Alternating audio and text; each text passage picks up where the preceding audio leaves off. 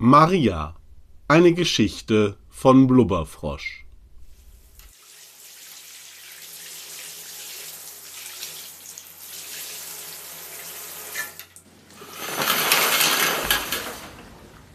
Kalt, kalt, kalt. Ich steige aus der Dusche und trete auf die kalten Badezimmerfliesen. Warum kriege ich es eigentlich nie auf die Reihe, ein Handtuch auf den Boden zu legen, bevor ich in die Dusche steige? Eigentlich hatte man mir bei Einzug gesagt, die Wohnung hätte eine Fußbodenheizung. Aber bisher hat das verflixte Ding nicht funktioniert. Die Reparatur sei schwierig, hatte der Hausmeister gesagt. Dabei ist das Haus ziemlich neu.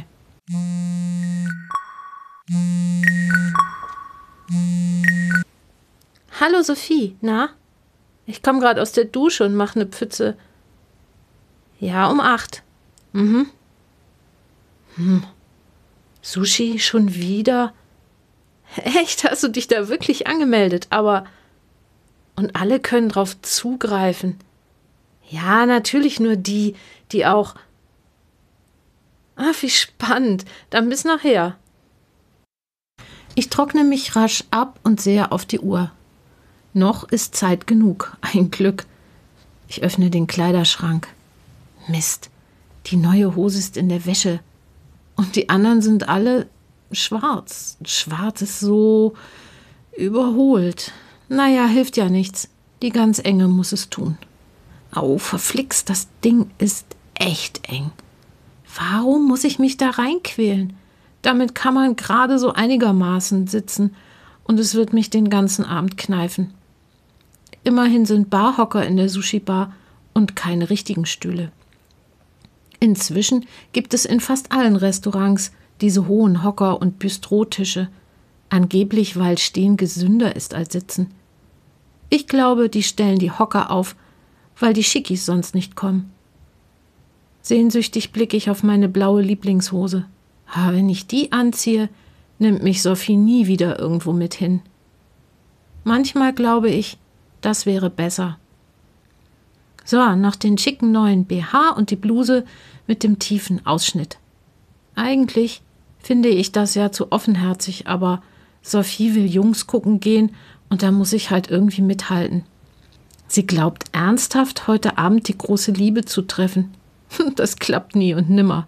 Sie weiß ja nicht mal, was sie möchte.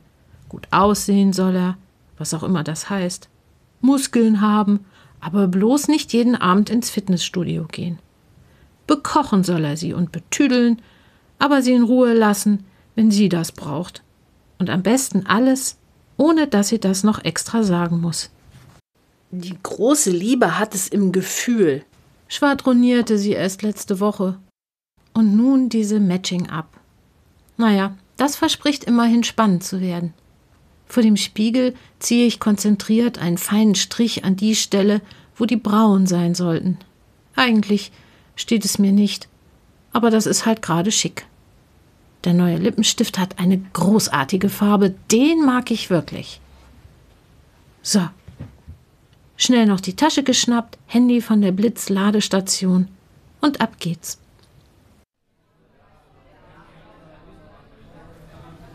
Als wir die Bar betreten, steigt uns der leckere Duft in die Nase und mir läuft sofort das Wasser im Mund zusammen. Ich liebe Sushi. Wir finden einen Platz etwas am Rand, was mir ganz recht ist, da ist es nicht so eng und man hat einen prima Überblick. Die Sushi fahren auf einem Laufband, das in Schlangenlinien durch den ganzen Laden fährt. Am Anfang fand ich das Konzept nicht so toll, aber inzwischen scheint es mir ganz praktisch. Unter jedem Teller ist ein kleiner Chip. Jeden Teller, den ich vom Band nehme, halte ich kurz an mein Handy. Die Daten werden übertragen und der Teller wird automatisch auf mein Konto gebucht.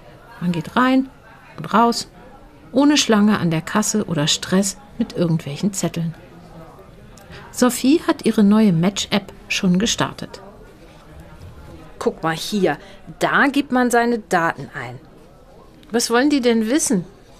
Hm, Haar- und Augenfarbe, Alter, Größe, Gewicht.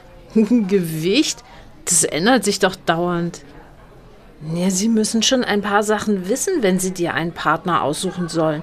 Außerdem fragen sie natürlich nach Erkrankungen, sexuellen Vorlieben. Aha. Ich frage mich, wie genau die Angaben wohl sein müssen und was man schreibt, wenn man etwas nicht weiß, weil man es zum Beispiel noch gar nicht ausprobiert hat. Es reicht nicht, schwul oder hetero zu schreiben? Natürlich nicht. Och, guck mal, der da.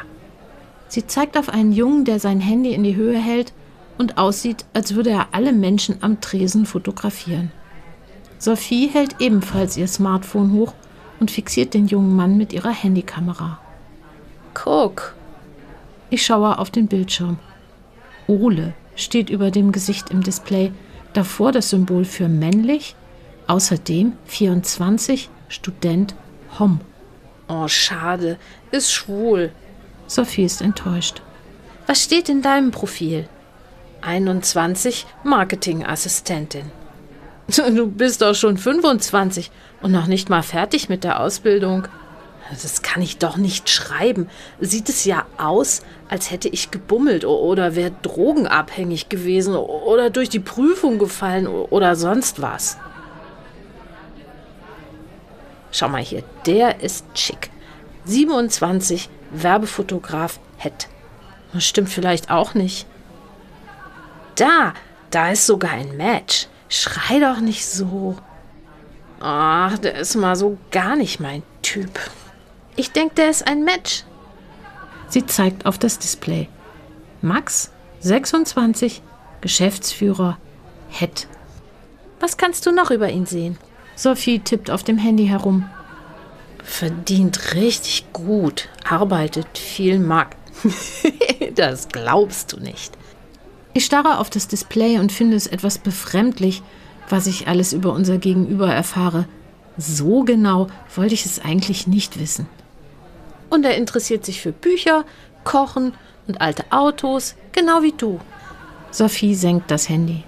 Sonst denkt er noch, ich wäre interessiert. Was stimmt denn nicht mit dem? Der ist doch voll fett. Das stimmt doch gar nicht. Der ist bestimmt total undiszipliniert, so fett wie der ist. Außerdem hat er rote Haare. Sophies Telefon macht ein Ping. Match found. Informiert sie das Gerät. Eine Sekunde später ein zweites Ping. Er fragt, ob ich später noch was vorhabe. Na, dann lass es halt. Vielleicht verdient er auch gar nicht so viel Geld musst halt ins Profil schreiben, dass du nur jemanden suchst mit einem BMI von 22 und keinesfalls rothaarig. Guck mal, da drüben ist Patricia mit ihrem neuen Kerl. Patricia sieht nicht so mega glücklich aus, wie ich es erwartet hätte. Ihr Begleiter nimmt ihr die Jacke ab und rückt ihr den Stuhl zurecht. Dann bestellt er für beide Getränke. Ah, ein Kavalier alter Schule. Ich finde es irgendwie besitzergreifend, wie er ihr die Hand auf den Rücken legt. Patricia sieht uns, nickt uns zu und setzt ein sehr glückliches Grinsen auf. Warum machen sich Frauen so klein, wenn sie in einer Beziehung sind? Geben die Kontrolle ab, lassen den Kerl alles bestimmen, putzen und waschen seine Wäsche, weil der arme Junge das nicht so gut kann. Zäh. Bestimmt bringt er ihr morgens Kaffee ans Bett. jetzt hattest du so viel Mühe, deinen Kaffeeautomaten zu programmieren und jetzt soll ihn jemand anders bedienen? Oh, guck mal, der da drüben, der dunkelhaarige. Ich schau mal, ob der auch drin ist. Sophie hebt das Handy und starrt auf das Display. Der dunkelhaarige hebt den Kopf und zwinkert mir zu. Ich zucke die Schultern. Ach Mist, der ist nicht drin. Wir können uns trotzdem mit ihm unterhalten. Ich lächle den Mann an und er grinst zurück. Sophie tippt auf dem Handy-Display herum. Ich zupfe verstohlen an meiner Hose, die im Schritt kneift. Mistding. Komm, wir gehen. Sie steht auf und schnappt sich ihre Jacke. Gehorsam steige ich vom Stuhl. Eiserne Regel. Wir gehen immer zusammen. Wir nehmen unsere Handys vom Tresen. Als ich an dem dunkelhaarigen Mann vorbeigehe, drückt er mir einen gefalteten Zettel in die Hand. Ich stecke das Papier in die Tasche und folge Sophie nach draußen. Besser, ich sage ihr nichts davon, sonst kriegt sie nur schlechte Laune. Als ich daheim bin, nehme ich das Papierchen aus der Jacke. Es ist zu einem Boot gefaltet. Oldschool, Ich muss grinsen und falte es vorsichtig auseinander. Dienstag, 20 Uhr, gleiche Stelle? Lese ich. Mein Herz klopft. Ich habe ein Date. Das war Maria. Gelesen und produziert von Blubberfrosch. Dies war eine Produktion der Geschichtenkapsel.